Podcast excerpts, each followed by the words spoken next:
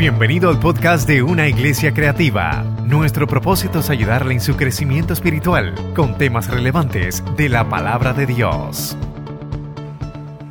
Aleluya. El Señor les bendiga, hermanos. Dios es fiel. Y no solamente es que es fiel, sino es fiel siempre. Siempre. Uno puede eh, intentar cumplir y por las razones que uno se quiere dar, fallar, ponerle todas las justificaciones a Él que uno quiera, Él sabe más que eso, pero Él no se deja llevar por nosotros para ver si Él cumple o no. Él cumple. Y eso lo hace Dios. Usted se puede enojar con Él de hecho, a veces nosotros le echamos la culpa de 40 cosas. ¿Y por qué tú permitiste esto? ¿Y por qué tú no metiste la mano? ¿Y por qué tú no abriste la puerta? Y taqui, taqui, taqui. Entonces él no contesta. De hecho, él es Dios, él no tiene por qué contestar. Eh, sonará como medio malcriado, pero es que él es Dios. Y el hecho de que no conteste no lo hace menos Dios. De hecho, uno tendría que preguntarse ¿Qué clase de Dios sería este Dios que todo el tiempo está detrás de uno, tratando de convencer a uno de los reclamos que uno tiene?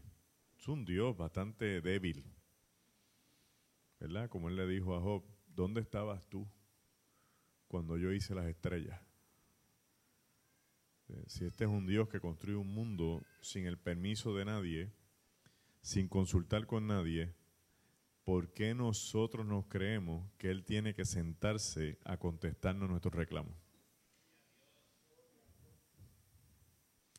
Gloria a Dios que estamos vivos. a pesar de verdad. Pero él se, uno se enoja. yo he diseñado esta figura en mi mente de un Dios que, que le echa el brazo a uno y uno sigue ahí, como dicen en la calle, despotricando y tú este, aquello y lo otro, y él ahí al lado de uno, y sigue ahí, no, porque tú no, porque y él sigue ahí, ahí, hasta que en un momento dice, te falta mucho. Te terminaste, hay algo más que, porque hay cosas que hacer. No se detenga en el camino por lo que usted no entiende camine por lo que Dios tiene para usted, a pesar de lo que usted no entiende. Amén. Bueno, eso fue una media introducción. Le bendiga, me gozo estar aquí con ustedes. Ha sido un placer. Quiero excusar a mi esposa, que no se ha sentido bien estos días y necesitamos que se sienta bien porque el martes salimos para Israel de nuevo. Este, así que dije, pues agárrate un break en lo que nos montamos en ese avión otra vez. Y aquí estoy para la gloria del Señor. Al final, los hermanos que quieran uh, cooperar con el ministerio y adquirir la copia del libro Jesús en el siglo XXI, se lo agradeceremos profundamente. El libro se ha colocado tercero en ventas en las comunidades hispanas en Estados Unidos y Sudamérica, eh, pero no es por la venta, sino es por el mensaje que lleva el libro. El, libro nace porque la figura de Jesús se ha perdido en los púlpitos, eh, porque la gente predica 40 cosas, pero Cristo ya no está. Y entonces el mundo ha ido capitalizando eso y sentimos la urgencia de volver a traer la persona de Jesús, dónde, nació, si existió de verdad eh, información no bíblica sobre su existencia, si se casó con María Magdalena o no, si tuvo hijos, quiénes son sus herederos quiénes son sus panas fuertes, a qué se dedicaba, cuál era su hobby, dónde se pasaba. Eh, es toda una historia para que usted conozca en quién usted cree, ¿verdad? Y, y dónde está su fe bien puesta. Así que ahí estamos. Bueno, hermanos, el mensaje de esta mañana gira sobre la confianza en el Señor. Y el texto base está en Mateo 6, versos del 25 en adelante.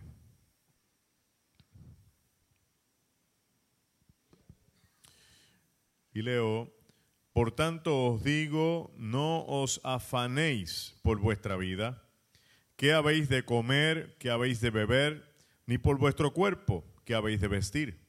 ¿No es la vida más que el alimento y el cuerpo más que el vestido? Mirad las aves del cielo que no siembran, ni ciegan, ni recogen en graneros, y vuestro Padre Celestial las alimenta. ¿No valéis vosotros más que ellas? ¿Y quién de vosotros podrá, por mucho que se afane, añadir a su estatura un codo? Y por el vestido, ¿por qué os afanáis?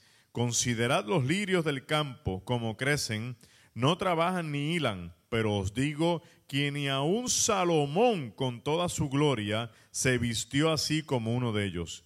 Y si la hierba del campo que hoy es y mañana se echa en el horno, Dios la viste así, ¿no hará mucho más a vosotros, hombres de poca fe?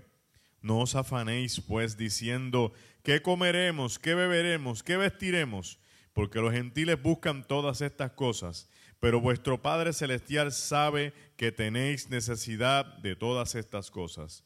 Mas buscad primeramente el reino de Dios y su justicia, y todas estas cosas os serán añadidas. Así que no os afanéis por el día de mañana, porque el día de mañana traerá su afán, basta a cada día su propio mal. Que el Señor nos hable en esta hermosa hora poco de contexto. Los textos bíblicos no se escriben en el vacío. Responden a algo. Y ese algo no es el 2018. Es el tiempo en el que se escribe.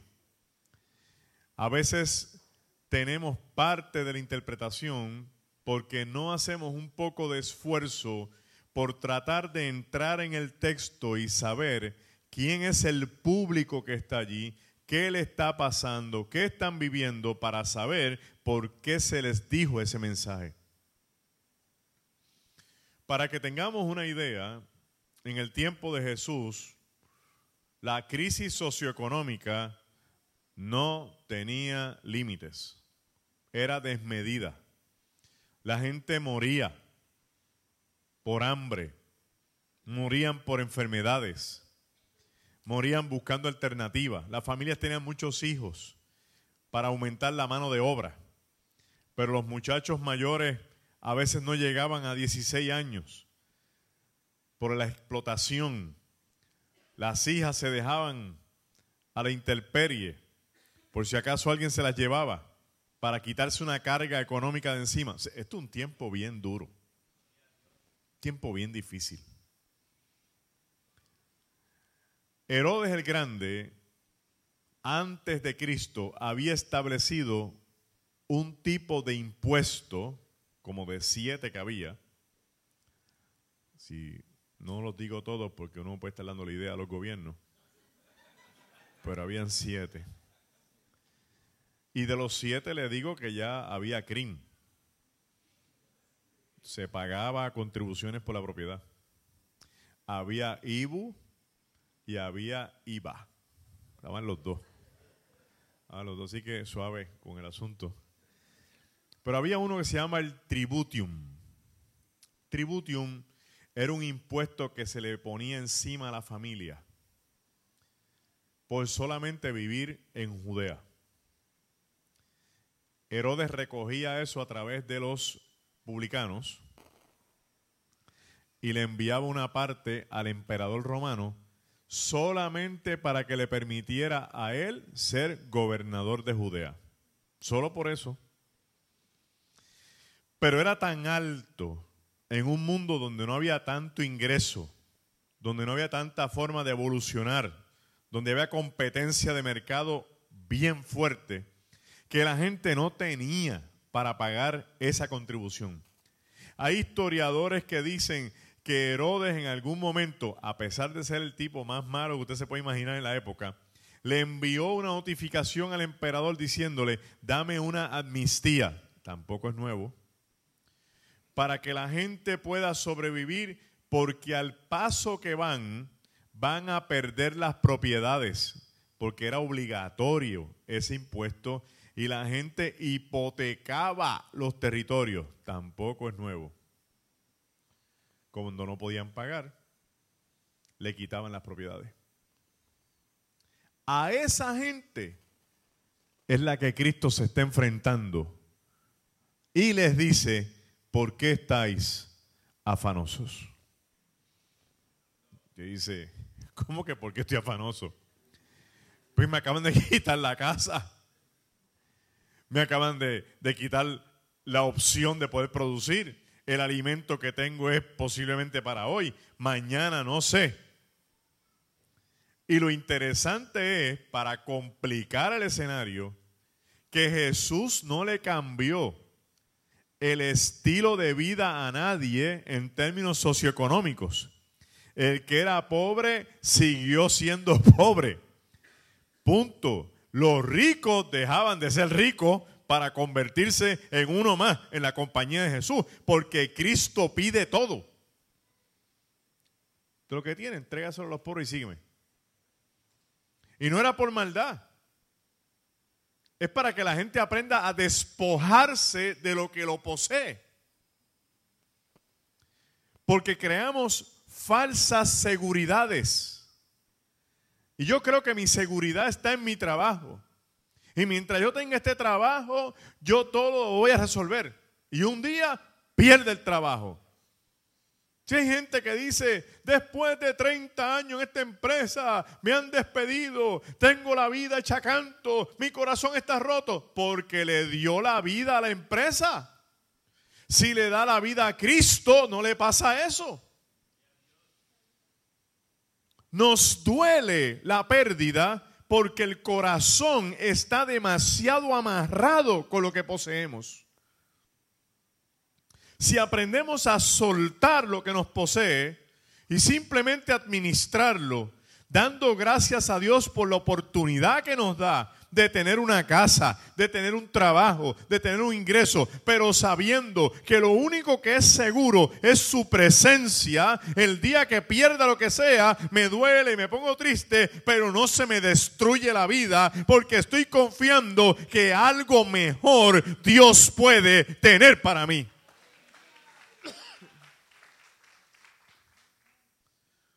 Pero entre una cosa y otra hay que colar un mensaje. Y el mensaje de esperanza. Entonces Cristo tiene que establecer el mensaje. Y decir a la gente, ustedes han perdido todo. Yo les voy a enseñar algo. Y debe haber gente que tiene que haberse molestado con Cristo. O sea, porque usted está en una crisis y Cristo quiere que usted mire pichones. Parece que los mensajes de Dios como que no cuadran. ¿Cómo tú te llamas? Yo no fumo, gracias. no, no, no hay... yo tengo una crisis, ¿tú quieres que yo me pare aquí a ver pájaros volando? Ese es el mensaje. Porque no son pájaros que están volando. Es lo que pasa con esos pájaros. Y Jesús lo que nos está diciendo es que el Dios al que nosotros le servimos está buscando llamar la atención. Porque nuestra atención está diluida con lo que tenemos. Y Él quiere ver si puede capturarnos para que miremos lo que Él es capaz de hacer por nosotros. Y el primer ejemplo que Cristo trae son las aves del cielo. Dice, mira las aves del cielo. No ciegan, no siembran, no recogen espigas, pero mira cómo las tiene el Señor.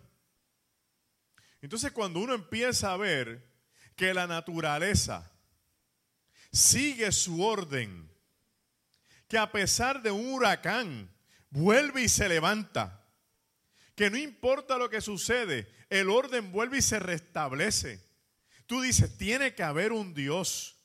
Pero no es meramente que tiene que haber un Dios, que ese Dios vino a este mundo a entregarse no por las aves del cielo, no por los peces del mar, sino por su obra máxima en la tierra, que eres tú y soy yo. Si hay algo que mueve a Dios, es el amor por el ser humano.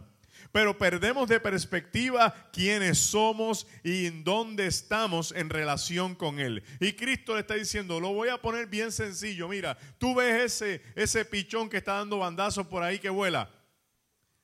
El Padre que está en los cielos lo mantiene. Entonces uno como que la mente crea un cortocircuito de pensar que hay un Dios enorme, gigantesco, que en vez de contestarme todos los reclamos que yo tengo, le está tirando purina a todos los pichones del mundo. Simplemente Dios debería coger un break con uno. Yo no sé si usted se ha puesto a ver las aves, pero yo cuando leí ese texto hace mucho tiempo, saqué tiempo para mirar las aves. De hecho, me convertí en empleado de Dios. Porque si Él cuida de las aves, entonces yo era el que le tiraba pan y le tiraba cosas. A ver si las llamaba, ellas venían, tratásenme amigas de, amigos de las tórtolas, pero son difíciles, son reacias. Lo más cerca que las tuve fue como a 10 pies de distancia. Eh, pero empecé a estudiar y me volaba la cabeza. Decía, pero mira estos fenómenos. estos seres vivos no hablan. ¿Cómo la pichona le dice al pichón, me pisaste y voy a tener pichoncitos por tu culpa, más vale que te busques la manera de que empecemos a construir un nido. ¿Cómo se hablan? ¿Cómo él sabe cuál es?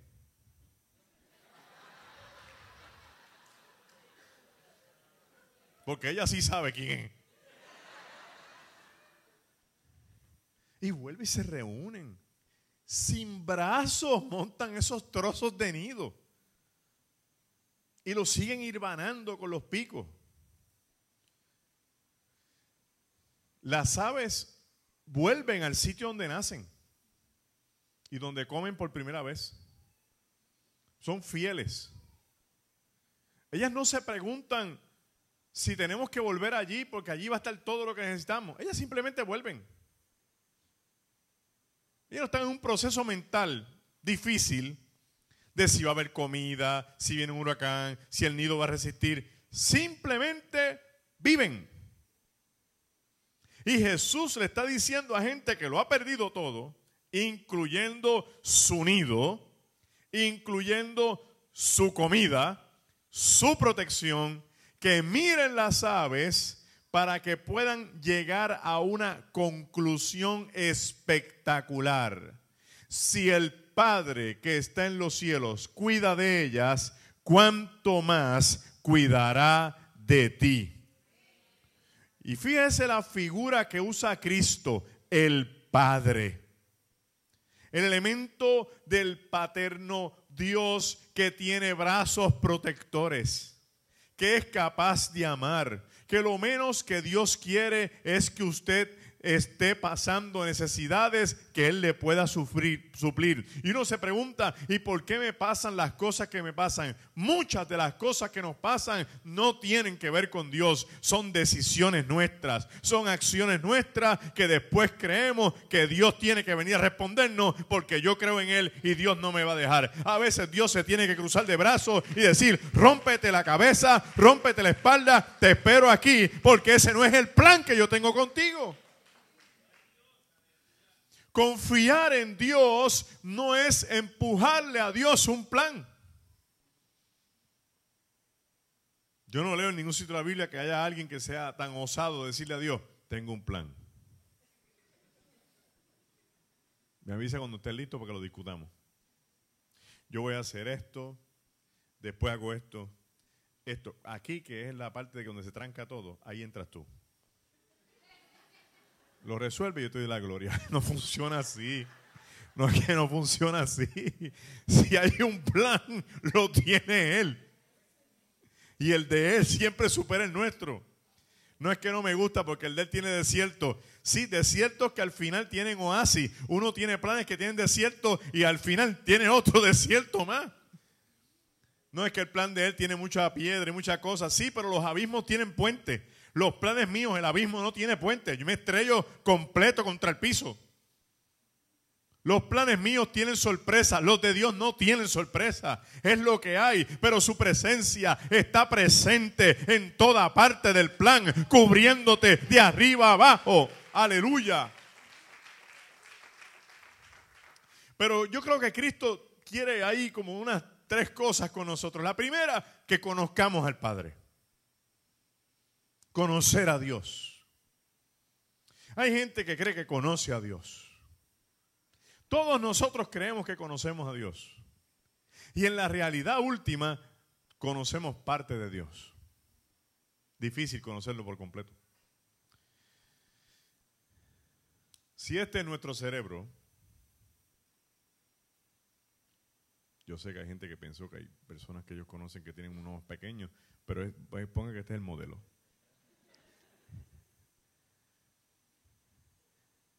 Y Dios es un océano, más que un océano.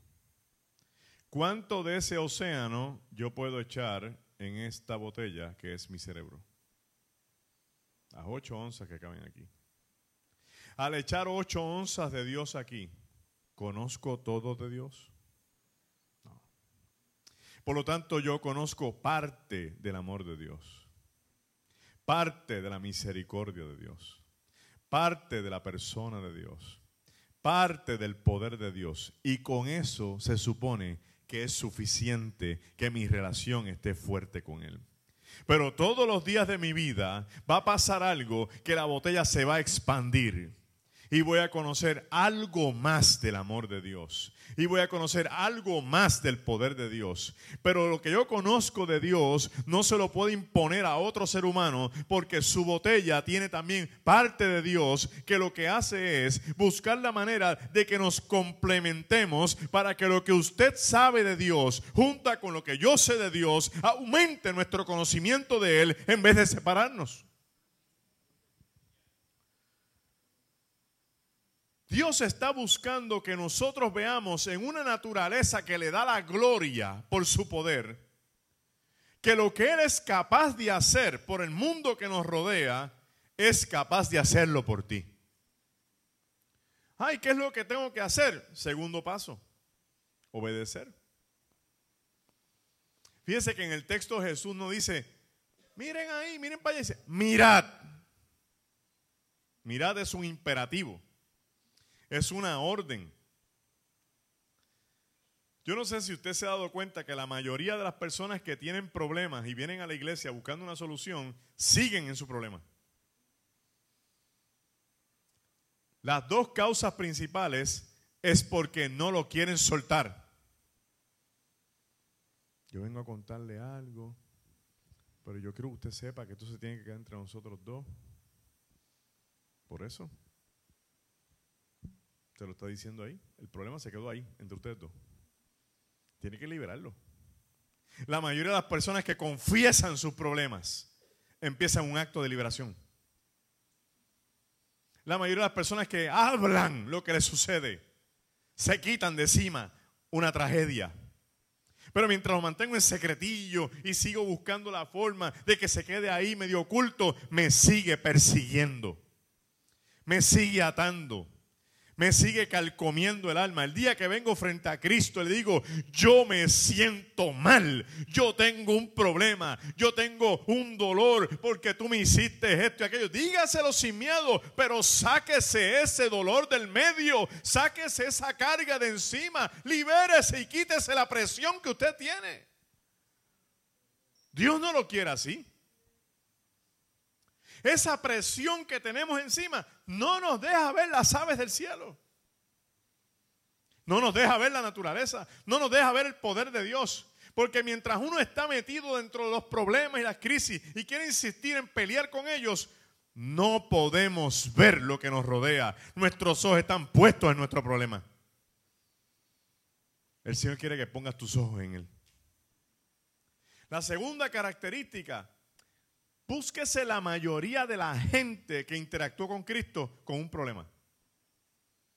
A ver si Cristo no le dio una orden, la mayoría. Y por solo ellos obedecer la orden, ocurrieron milagros. dice que vienen diez leprosos frente a él. Ten misericordia de nosotros, sánalo. Y le dijo, vayan y muéstrense al sacerdote. Ellos fueron. Por ir, se sanaron. Jesús le grita a Lázaro que salga, pero le dice a la gente, quiten la piedra. Jesús le dice al paralítico, levántate, toma tu lecho y vuélvete a tu casa. Jesús le dice a Pedro, tira la red. Todo el tiempo hay algo que el Señor nos pide que hagamos.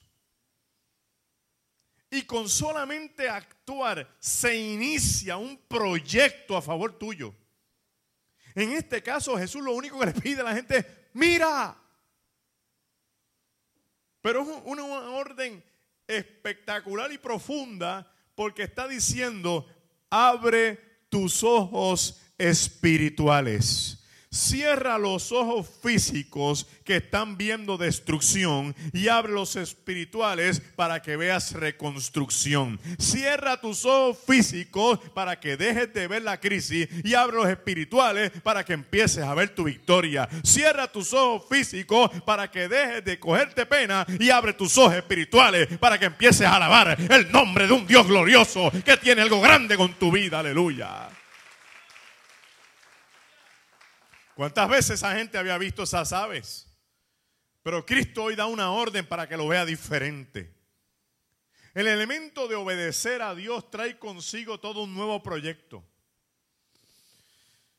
En Puerto Rico se hace bien difícil, porque nosotros estamos levantando una cultura social que no reconoce autoridad.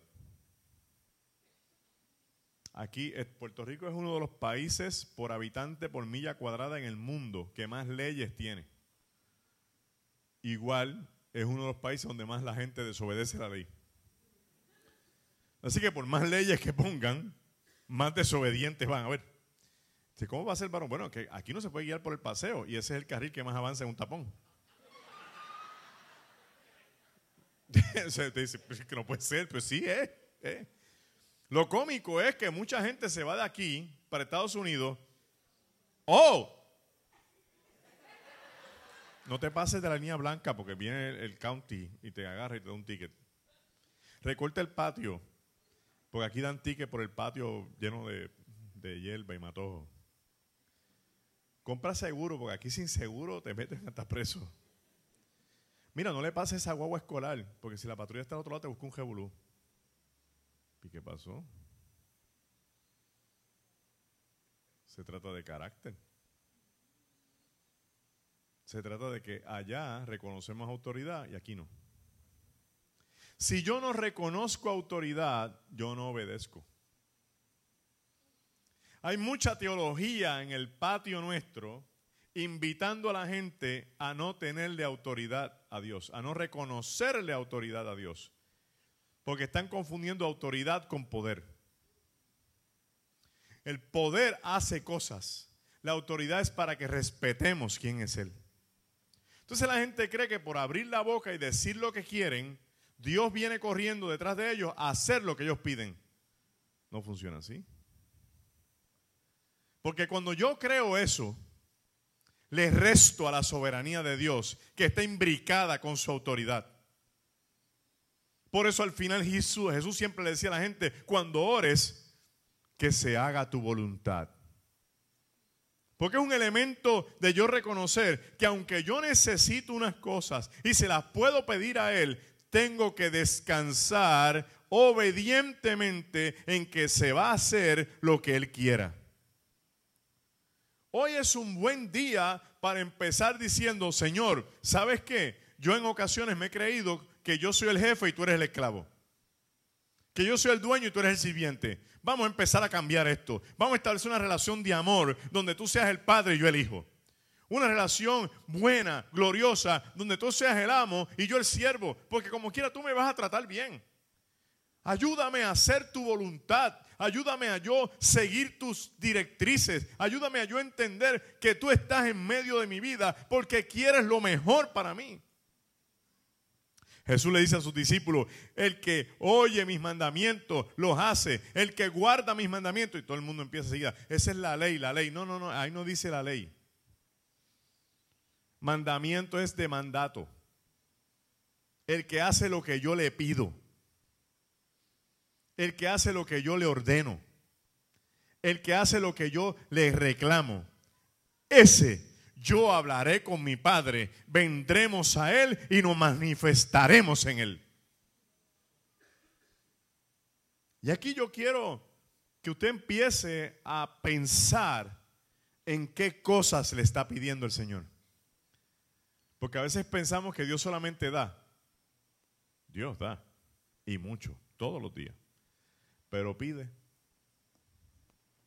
Una señora me dijo los otros días, yo creo que usted me aclara esta duda que yo tengo, este, porque yo no quiero seguir diezmando la iglesia. Ah, no, ¿y por qué? Porque el diezmo es del Antiguo Testamento. Mm, interesante. Me queda así. Y llegó vivo vía satélite. Mire, usted tiene razón el diezmo del Antiguo Testamento. Porque en el Nuevo Testamento Cristo pide el 100%. No, bueno, Cristo pide el todo. Y todo en matemática es 100. Así que yo como usted cojo el cheque del trabajo, lo endoso y lo echo en el plato. Me dijo, bueno, no, pero como la Biblia es una sola unidad, pues yo quizás puedo con el 10 defenderme. Bueno, usted decide qué hacer. Pero ya se lo advertí. Jesús pide todo. Y usualmente lo primero que pide es lo que nos tiene atados. Lo que nos tiene amarrados. O vamos a ponerlo más sencillo. Lo que se está colando en la relación entre él y uno. Dame la llave del bote. Señor, pero el bote, dame o te lo hundo.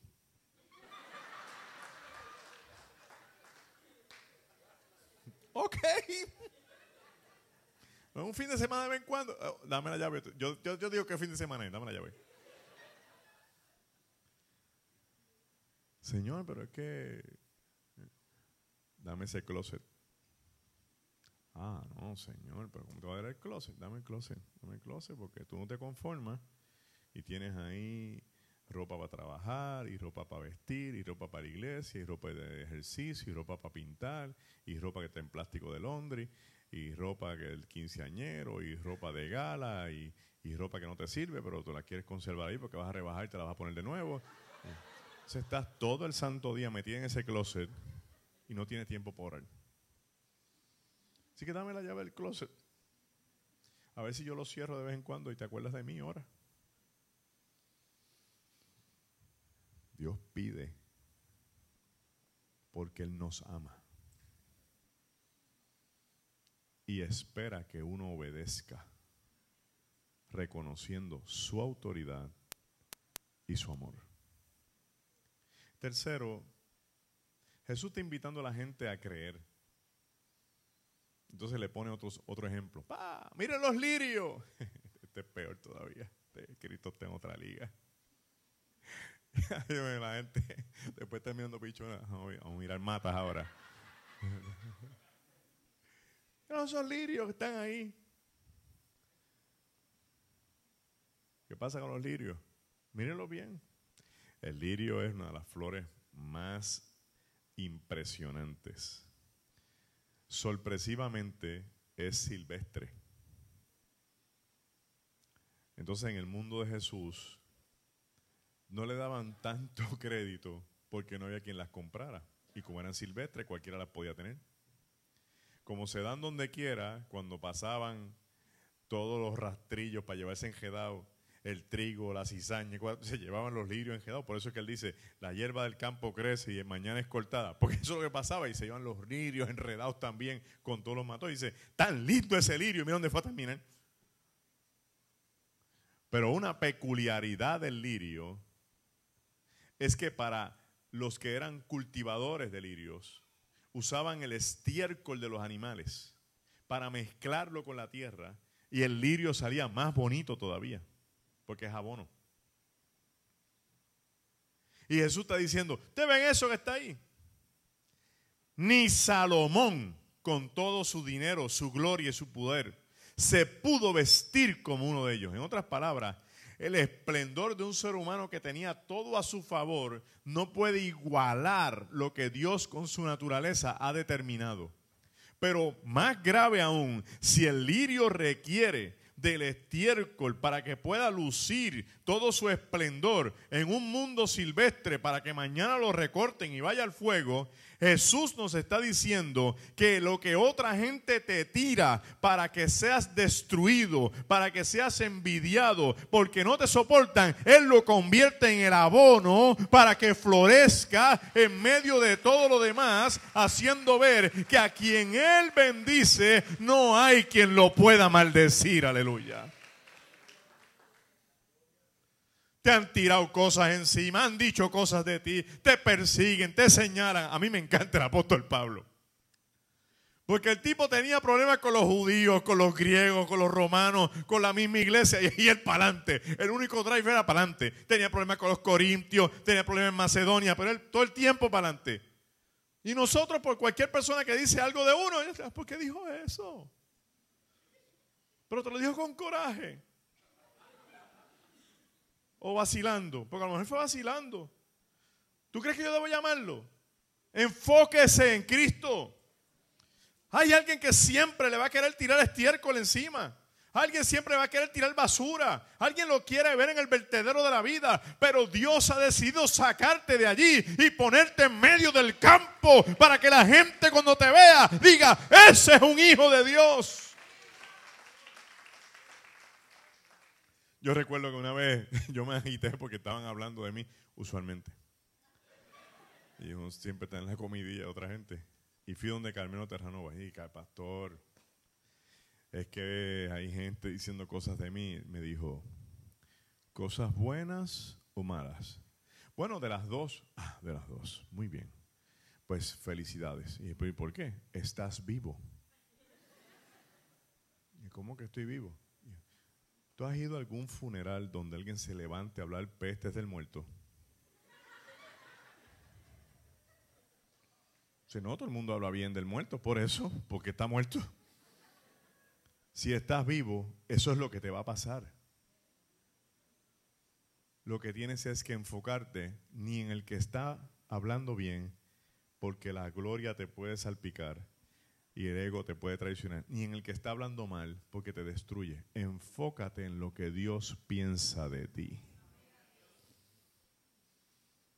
Y para creer y confiar, yo tengo que creer que si las cosas más lindas del mundo Jesús las enfoca dentro de un ambiente de, de mundo silvestre, que usa lo que nadie quiere para que sean espectacularmente bellos y bellas, Jesús también quiere lo mismo contigo. Tu escenario no tiene que ser el más favorable del mundo. Dios no cambia escenarios para bendecir gente. Dios bendice gente a pesar de los escenarios.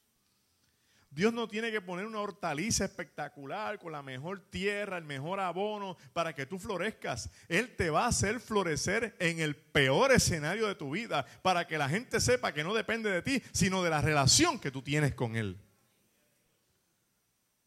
Pero este elemento es importante porque yo me tengo que creer lo que Dios quiere conmigo. Para yo creer en el Señor, yo tengo que estar claro en qué Dios quiere conmigo. Y muchas veces en la iglesia las personas se gozan del culto, vienen a la iglesia y ahí es todo. Esa es su vida cristiana. Una vida bonita, pero a mitad. Una vida gloriosa porque nos gozamos, cantamos, nos alegramos. Me encanta la iglesia, Asamblea de Dios allá en Junco, iglesia creativa, es espectacular. El pastor y la esposa son gente espectacular, la adoración, todo. Pero no se trata de eso, es tu vida. ¿Qué Dios quiere contigo? Cuando el ser humano no tiene claro qué Dios quiere con él, la pérdida de la casa es una destrucción masiva. Yo recuerdo que yo perdí todo. no fue ni por culpa del diablo ni por culpa de Dios, fue por mi culpa. Yo me lo busqué. Y bien buscado. Y perdí la casa. Oiga, una mansión. Tres pisos. Pero no es que el último piso era una terraza. El último piso era como un apartamento. Y aquello era una cosa del otro mundo. Pero yo estaba sumido en pecado, en crisis, abandonado, solo, destruido, destituido. Y decidí arrepentirme de mi maldad, sabiendo que no iba a recuperar nada de lo que perdí. Porque hay gente que se arrepiente buscando ver qué recuperan. No olvídese de eso. Arrepiéntase porque usted ama a Dios. Porque usted sabe que no está bien. Si recupera algo, gloria a Dios. Si no, siga adelante, porque no es lo que perdí, lo importante es que estoy perdiendo mi relación con lo más grande del mundo, que es un Dios que me ama. Yo recuerdo que me llamaron del banco. Me decían, estamos llamando al banco tal, esta llamada puede ser grabada y monitoreada perfecta seguridad. Sí, sí. Mire, su casa está vencida hace seis meses. ¿Qué usted va a hacer? Entregársela. ¿Así? Sí. ¿Y por qué? Dice, pues porque si el verdadero dueño no me quiere ayudar, yo no puedo hacer nada más. Si ¿quién es el verdadero dueño? Dios. mire, esta llamada está siendo grabada. Y estas cosas le pueden perjudicar, porque solo un psiquiatra va a ver que usted está hablando con Dios. Y bueno, sí, posiblemente me meta en el Panamericano, pero es que esta es la verdad. Si usted no tiene miedo de, de vivir en un puente, eso, para, eso no va a pasar. Solamente que te voy a entregar la casa. Algo él tiene. Relax. Y si tuviera que ir al puente, debe ser porque él tiene una agenda en el puente usted está bien. Yo estoy, no, yo estoy mejor que nunca. estoy mejor que nunca, pero este es el proceso. Recuerdo que el banco hizo un trámite, me ayudaron, se quedaron con la casa. La puse en Facebook, dándole gracias a Dios. Esta era la casa de mi sueño. Dios me permitió tenerla por un tiempo. Porque si era mi sueño, los sueños se van. Así que la casa también tiene que irse. Los sueños no son para siempre. Esto lo que, lo que es para siempre es la realidad. Entonces, este, pero gloria a Dios por el tiempo ahora volvió al banco que originalmente era el dueño principal que se cuántas cosas. Empezó la gente a escribir. Varón, no te preocupes. Dios te va a dar una más grande. Y me iba a dar una pirámide de Egipto. O un castillo de Inglaterra, porque aquello estaba grande de verdad. Y dije, ¿para qué? ¿Para qué? Si yo me iba a morir allí con todos los coquíes de Canóvana, ¿para qué? Y no entendemos que eso no era lo importante. Mi casa era mi alma. Mi alma estaba siendo subastada en el infierno. Y yo perdí la casa física con tal de que el Señor rescatara mi verdadera casa de la subesta de Satanás y volviera a pusiera en el reino otra vez. Estoy consciente que nunca voy a vivir con la cantidad de dinero que tenía, pero no me importa porque yo no era feliz y ahora sí soy feliz. No tenía las bendiciones que tenía antes. Había perdido la sensibilidad de escuchar la voz de Dios. Usted no sabe la, bendición que hay en usted sentir que usted está parado y de momento susurro de Dios diciendo, estoy aquí, estoy contigo, no temas. De usted caminar y sentir una mano protectora sobre usted. ¿Qué importa si vive alquilado? ¿Qué importa si vive con su familia? Lo importante es que donde usted esté, Dios esté sobre su vida. Aleluya.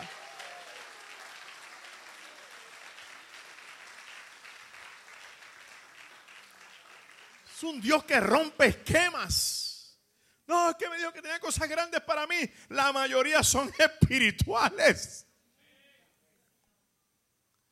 La mayoría no tiene que ver con el mundo físico, porque aquí está diciendo, mire ese lirio, mañana lo van a recortar. El lirio se perdió, pero el que vistió el lirio sigue de pie, velando por los suyos. Y para yo creer en Dios y confiar en Dios, yo necesito saber qué Él quiere conmigo Y número dos, ¿qué me ha dicho? ¿Qué te ha dicho Dios? Ah, Dios me ha dicho muchas cosas. Qué bien. Porque lo que Dios te haya dicho, eso es lo que va a prevalecer. Yo recuerdo siempre a David en su fantástica agenda contra Goliat. Él sabía que lo iba a tumbar. Sí, porque como él peleó con osos y con leones. No, no hermano, olvídese de eso. Eso no tiene que ver. Esa es su experiencia personal. Él tiene otra encima que es superior a esa. Dios le había dicho que él va a ser el rey. Por lo tanto, no hay obstáculo intermedio que te detenga cuando Dios te da una palabra. Es que Dios me dijo esto, pero yo estoy viviendo esto. Se llama proceso. Vas a llegar aquí. Si Él te lo dijo, vas a llegar aquí. Mire qué ejemplo más, más loco. Mire que uno predica de la barca. Dios mío, Señor. Y los otros días leí y dije, mira esto. Jesús le dijo, pasemos a la otra orilla. Esa es la orden. Te dije ahorita que la orden trae un milagro. Y ellos se fueron. Porque desapareció una tormenta, se agitaron. Porque obedecieron, pero les faltó creer y confiar. Si Cristo les dijo que iban para la otra orilla, llegan aunque sea nadando. Él no dijo que era en el bote. Él dijo que iban a llegar. Pero nosotros hacemos una historia completa. Dios me da una palabra y no construye una... Te voy a bendecir, voy a ser rico. Eso es lo que dijo él. Ya tú verás que te voy a sacar de ese problema. Chacho, van a matar a este tipo que me está haciendo daño. Eso, no es así. Yo veo gente que viene a la iglesia orando y, sufriendo. Señor, humíllalo. Véngame, que se fue con aquella, que y lo otro. Y el tipo por allá, por mí, por Disney, con las orejas de Mickey y todo eso. Y a lo mejor Dios no lo quiere castigar. Entonces a ella se le olvidó que ya había orado antes diciendo, líbrame de todo mal. Te lo quitaron de encima.